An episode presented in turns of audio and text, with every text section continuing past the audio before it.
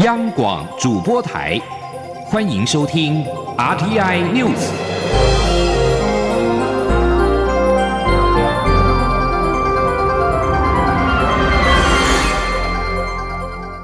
听众朋友您好，欢迎收听这节央广主播台提供给您的 RTI News，我是张顺祥。因印尼移工境外移入病例持续发生，中央流行疫情指挥中心在二十八号宣布。十一月二十八号开始，新增暂缓两家印尼外国人力中介公司中介移工来台湾工作，累计八家公司被暂缓中介印尼移工来台湾。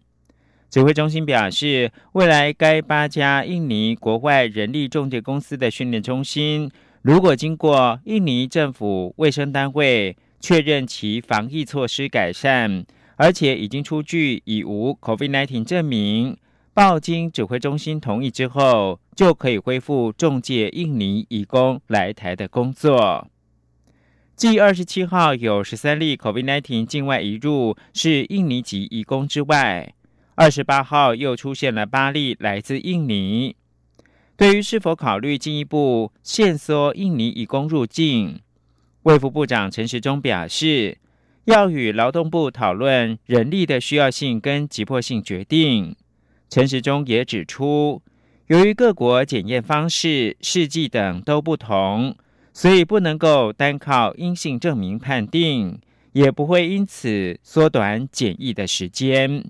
请听央广记者欧阳梦平的采访报道。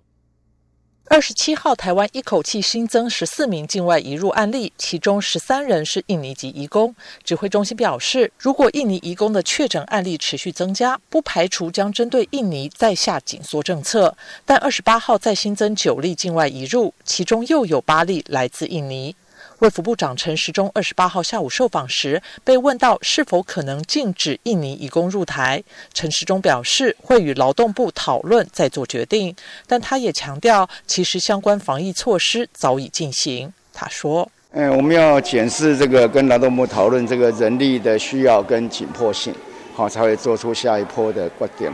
因为我们今天很早，对印尼其实我们就很早就要入住集中检疫。”好，然后出来的时候还要再做检测，好，那其实我们都看到那样的一个迹象，那所以在这个整个事情还没有这样子，好成长很多之前，其实相关的措施都已经在进行了。另外，二十七号境外移入的十三人入境时都有检附阴性证明报告，最后却确诊。陈时中表示，其中有九人负核酸检测阴性证明，三人是负抗体检测阴性证明。至于如何感染？不排除许多可能性，包括在机上或是在训练机构的隔离措施是否确实，都必须分别探讨，才能找出发生群聚的原因。陈时中也坦言，由于各国检验方式、试剂或是检验处所也都有些歧义，所以不能单靠这样的证明判定是否染疫。也因此，大家都希望能有国际通用的认证方式。指挥中心也一直强调，不能因为核酸检测等证明便缩短检。检疫的时间。中央广播电台记者欧阳梦平在台北采访报道。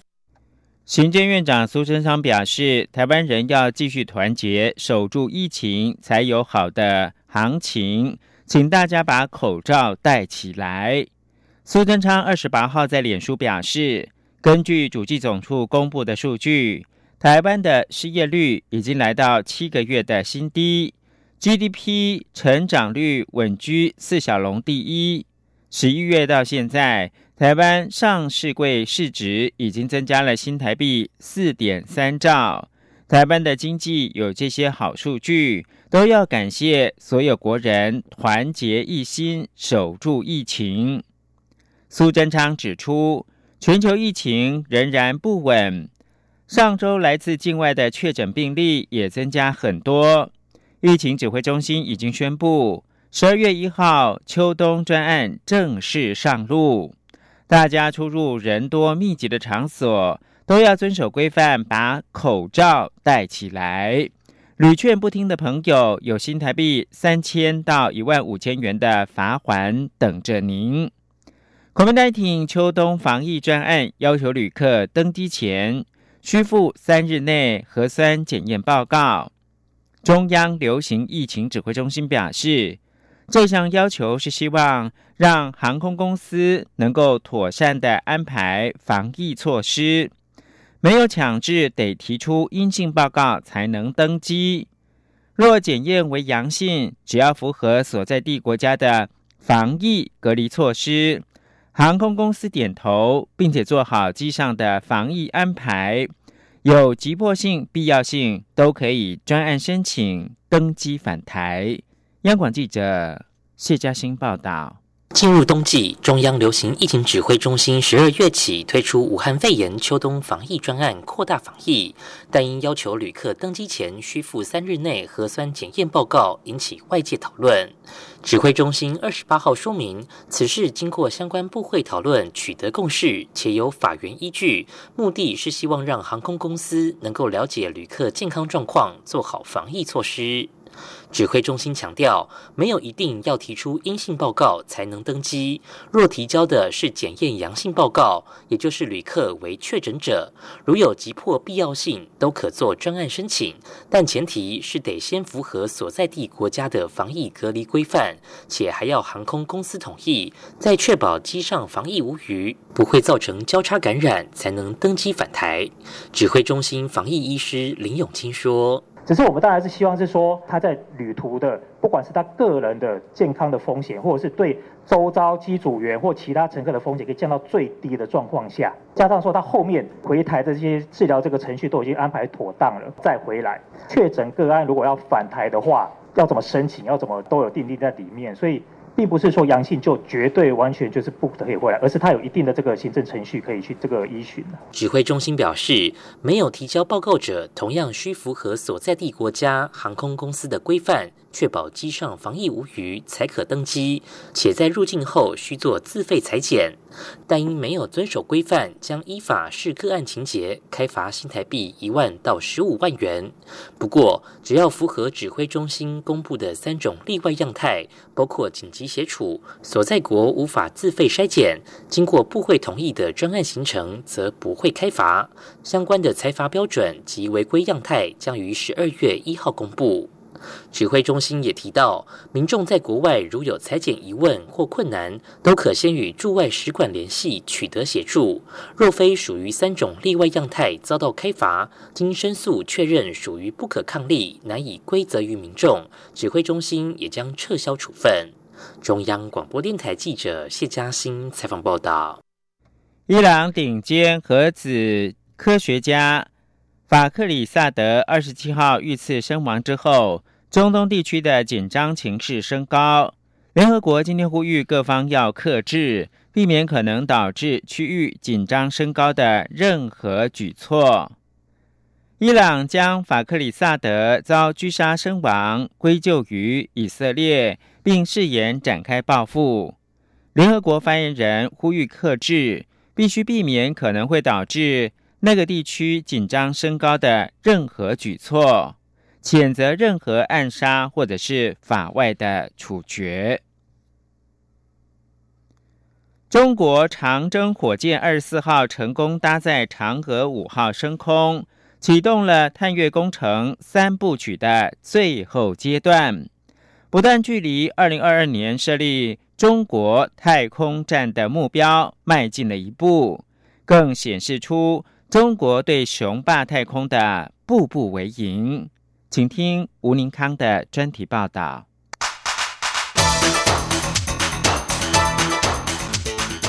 专题报道：中国长征五号遥五运载火箭二十四号在文昌航太发射场成功搭载嫦娥五号探测器奔月。在预计二十三天的任务中，将挑战自一九七零年代以来全球首度尝试从月球采集样本送回地球的任务，渴望成为继美国和前苏联之后第三个成功完成这项任务的国家。相较于美苏强权早在冷战时期就展开太空竞逐。中国直到二零零三年才启动第一个探月工程计划，要在为期二十年的规划中达到绕、落、回三步走战略。并已在二零零七年的嫦娥一号绕月，以及二零一三年嫦娥三号软着陆跨出了前两大步。如今，嫦娥五号将自一九七零年代以来首度登月采土，完成回的最后阶段任务。任务发言人裴兆宇表示，这次的最大挑战在于从月球表面进行采样，从月球表面起飞，让上升器和留在月球轨道上的返回器与轨道器汇合并且对接，以及高速重返地球。这项任务最直接的目标是协助了解月球的地质演化史，但更重要的是，它肩负起承接转合的作用，要为中国展开更为复杂的任务，包括载人探月在内，进行前期的数据收集。哈佛史密森尼天体物理中心天文学家麦道威表示，嫦娥五号任务在技术上具有挑战性。涉及以前尝试收集月球岩石时未曾见过的多项创新。毕竟，自从中国在二零零三年发射载人太空船神舟五号，成为继前苏联和美国之后第三个以自家火箭再送人类进入太空的国家后，第二回合的太空争霸战早已拉开序幕。特别是国际太空站退役已是指日可待。北京计划在距今两年内建立中国太空站，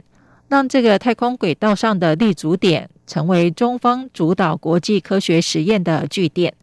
并在十年内成为第二个载人登陆月球的国家。为了设法在二零三零年前成为太空强权，中国近年来将太空探测视为第一要务，不但在去年一月成功登陆月球背面。创下人类首度在月球背面着陆，开启人类探测月球的新页，并在今年六月全面完成北斗导航系统部署，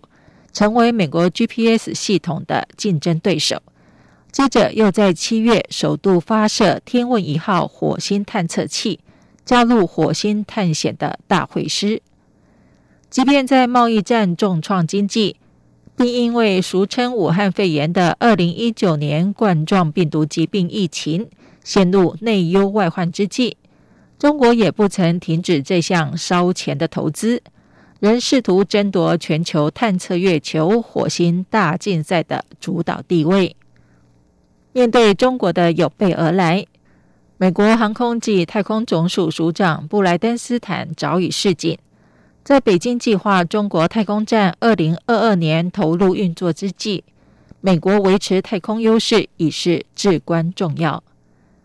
而美国总统川普政府除了正式成立太空司令部，并将建立新军种太空部队之外，也定下在二零二四年底前再度登月的目标。川普曾表示。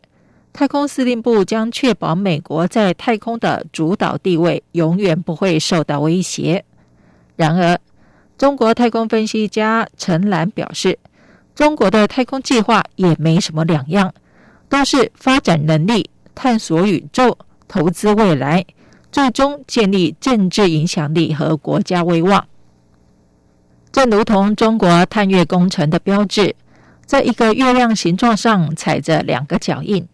凯撒大帝的名言“我见，我来，我征服”，应该就是对中国太空争霸野心的最佳写照了。以上专题由吴宁康编撰播报，谢谢收听。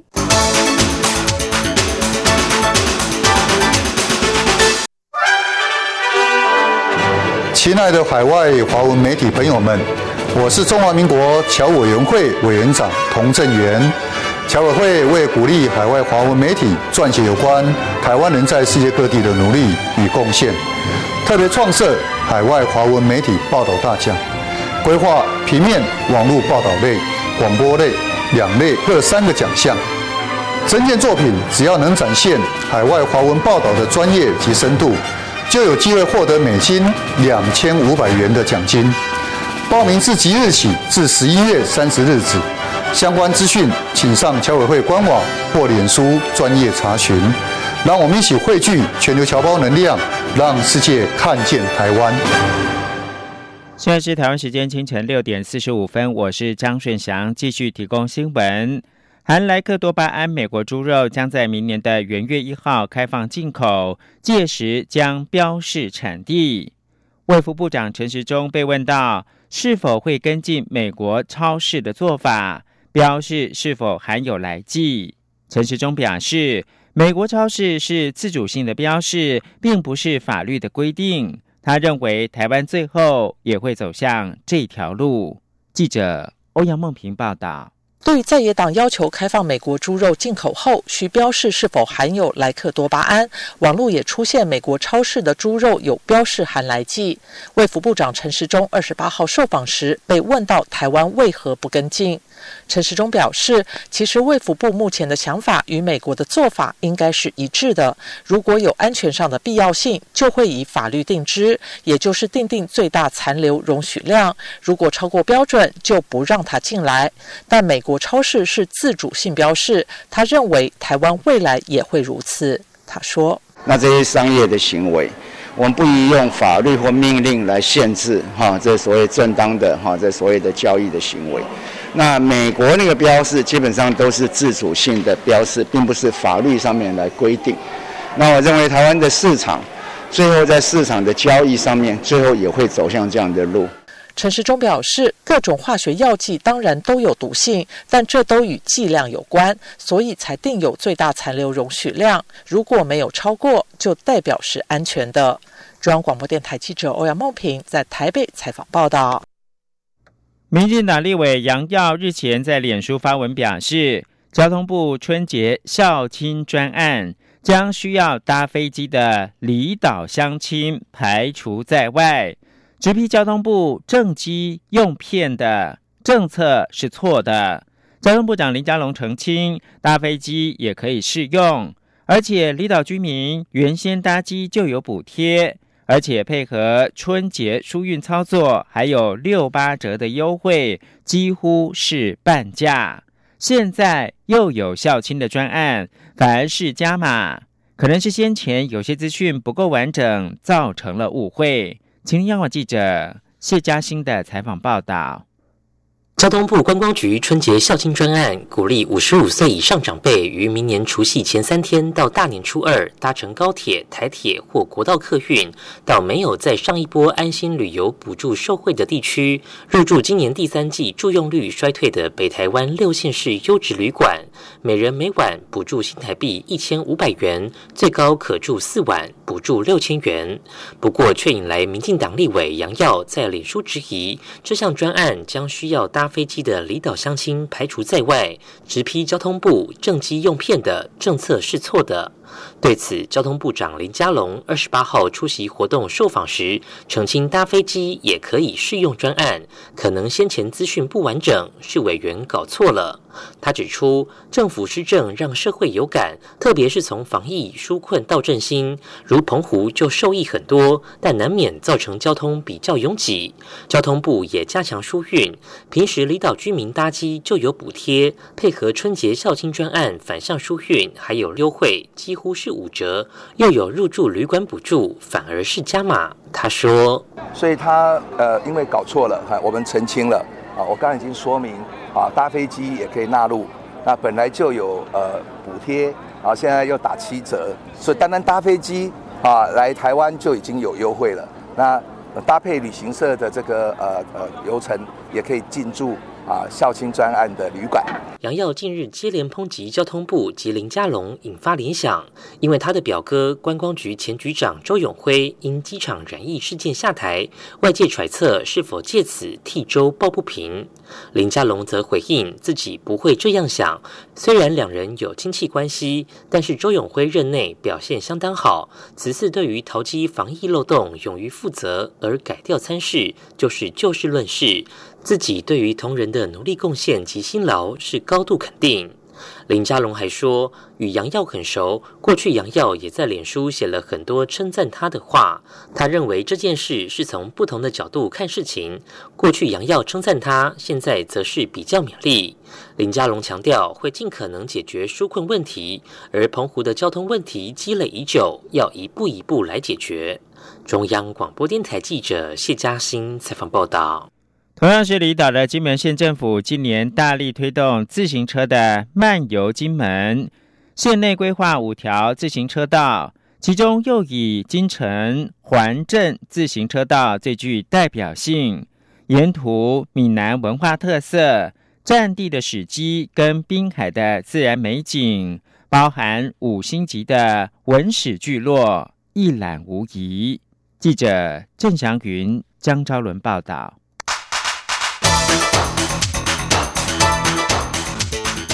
专题报道。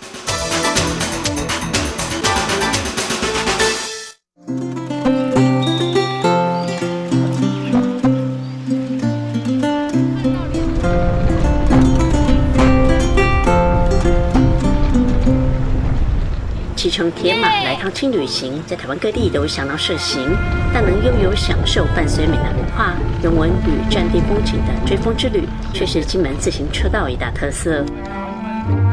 金门金城镇长李承志说：“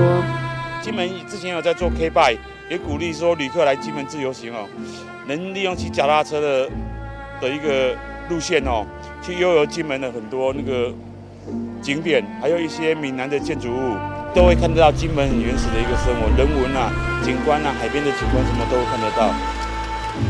金门县内共有五条自行车道，环绕古城梧州的金城环镇自行车道是这种维持者的最爱。今年更串联滨海休闲景点，入选体育署纪亮台湾最赞亮点自行车路线之一。单车骑乘金门，处处可见五星级文史聚落，水头聚落就是其中一个亮点。水头聚落拥有全金门密度最高数量的洋楼建筑群，德月楼与黄辉煌洋楼最具代表性。四层楼高的防御建筑是早年印尼侨商黄辉煌所建，也是一座三开式七敌式甲楼。隐蔽在后方的黄辉煌洋楼正立面上有着小狮、天使、大象等装饰，两旁墙上则有“寿福路”等中文字样砖雕，是典型的金门洋楼式建筑。导游黄世文说：“德业楼跟黄辉煌洋楼哈，两个是当时啊，是在民国二十年的时候，由我们一个旅居到东南亚哦的一个华侨黄辉煌哦，他回来兴建的两层楼的洋楼哈，他当时回来兴，但是因为他回来兴建的时候，就是因为当时民国二十年的时候，金门这个地方地处这个哈海盗非常猖獗。”哦，非常猖獗的时候，他所以说他就在斥资回来盖了这个德业楼，这是一个防御的冲楼哦，冲楼。那当时他在盖这德业楼的话，高的话十一点四公尺哦的高度，相当于四层楼高度。所以说的话哈，他是讲大概是我们金门最高的楼哦，以民国二十年的那个年代来说，所以说的话，他用了一个《诗经》的一句话叫“近水楼台先得月”哦，然后所起这德业楼。至洋楼，完成自行车道沿途也可见相当多传统美式建筑。旧金门城的南门聚落是早期侨汇建筑代表之一，由侨商陈清白所建。看着屋檐上的彩绘、胶纸桃、花砖雕，置身其中，宛如时光停留，也是骑乘铁马游金城镇时不容错过的景点。车友王慧平说：“因为我们金门古厝就分为马背式跟燕尾式的，那主要它那时候它是有点结合我们那个那个等于说都是那个一整栋，然后它有那个一路二举头，都是一些闽南文化特色红砖屋。然后我们墙壁的话，这个石头你看它整整整排的石头，当时的话它就是一整条，好，我们的那个那个花岗石头，整个当时都是用我们那个最有闽南闽南特色的那个文化去做成的。”骑乘单车走访战地史迹，更是金门单车之旅的独特体验。位于金城环城自行车路线上的翟山古道，是大金门最具代表性的坑道。走进 A 字形的漳背水道，天光倒影，想象当年国军弟兄是如何开凿出如此鬼斧神工的杰作。导游教练穆其燕说：“窄山坑道它主要是八二三炮战之后，当时因为两岸的关系还很紧张。”那其实是为了预防将来在战争的时候运补上面比较不会有问题，所以他特别凿了一个宅山坑道，为了方便运补。因为这边是属于金门的南边，它是背对大陆，所以它是一个非常好的天然屏障，所以他在这边凿了一个宅山坑道。那宅山坑道是大概在五零年代五零年的时候开始凿的，那大概花了五年的时间。那因为呃金门主要都是以花岗片麻岩为主，所以它是非常坚硬的一种石头，所以刚开始的时候是非常辛苦的。他必须先塞炸，要炸出一个小洞之后，再派阿兵哥拿着圆锹一点一点点的把它挖出来的，所以它费时了五年，所以它是一个非常呃工程浩大，然后里面非常壮观的一个坑道。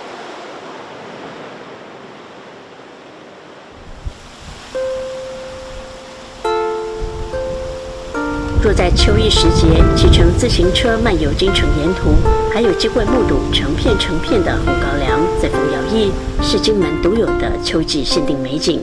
在享受高粱美酒之余，想要一睹高粱田景致，可得选对季节造访金门。作为一个岛屿，金门滨海也有其迷人的魅力。京城雄狮堡到湖下海堤一带的自行车道，可说是一段秘境。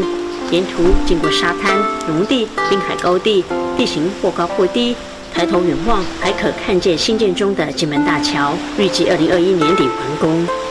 不过，谈到京城环镇自行车路线上最热门的无敌美景打卡热点，莫过于建功屿了。夕阳西下退潮时，石板路随之浮现，经常可见如织游客走在宛如摩西分海的景致上，登岛到建功屿上饱览海景。海上密密麻麻的黑色立柱，这是金门养殖石科特有景象。还有石板路上的采科人装置艺术，香艳成趣。但其实这座岛屿有着一段伤痕故事。导游黄世文说：“建功屿它本身的话，早期啊，早年的话哈，在清朝末年、民国初年的时候，事实上它这本身就是一个哈，在我们金门这个地方以前那个医疗体系不发达。”所以说，只要得到这种麻风病的人呢，哈，就会把他遣送到这里头。在那个年代的话，哈，你得到麻风病相当是一个绝症，哦，所以说把他送到这个建功屿。啊，建功屿早年的话有几个名称，一种叫朱屿，啊，事实上我们本地人称之叫做胎沟书，就是麻风屿，有麻风屿。对，那后来在民国三十八年的话，国军撤退到金门来了，因为建建功屿刚好是在。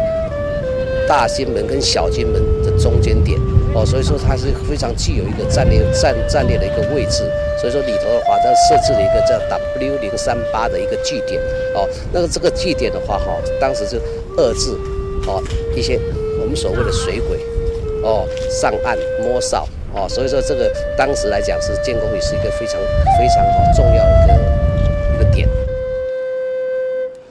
夜晚游金门又有另一个风情。位于京城热闹街区的清金门镇总兵署，可见完整清朝衙门建筑。附近不远处还有国定古迹秋凉公墓街效仿，还有教科书上的京城模范街，两排红砖拱廊式建筑吸引游客目光。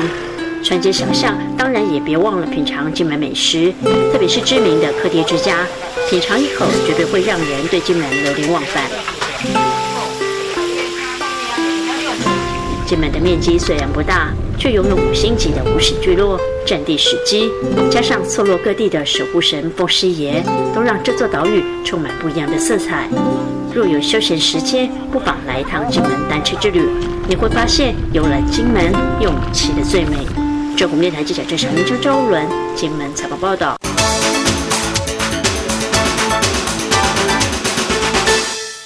法国整体安全法草案争议越演越烈，本周接连发生警察暴力事件，使法案更加受到抨击。今天，巴黎近五万人参与为自由而走游行，要求撤回法案，保障资讯自由，并且避免警察暴力。今天的巴黎为自由而走游行活动从下午两点展开，集结了记者工会、非政府组织、司法新闻协会、人权联盟等组织。要求撤回整体安全法，不少政治人物也现身到参加游行。巴黎游行持续到晚上，警民对峙冲突不断。晚间警方出动了水炮车，企图要驱离民众。以上新闻由张顺祥编辑播报。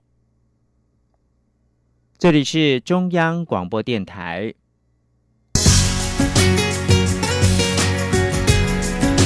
这里是中央广播电台台湾之音。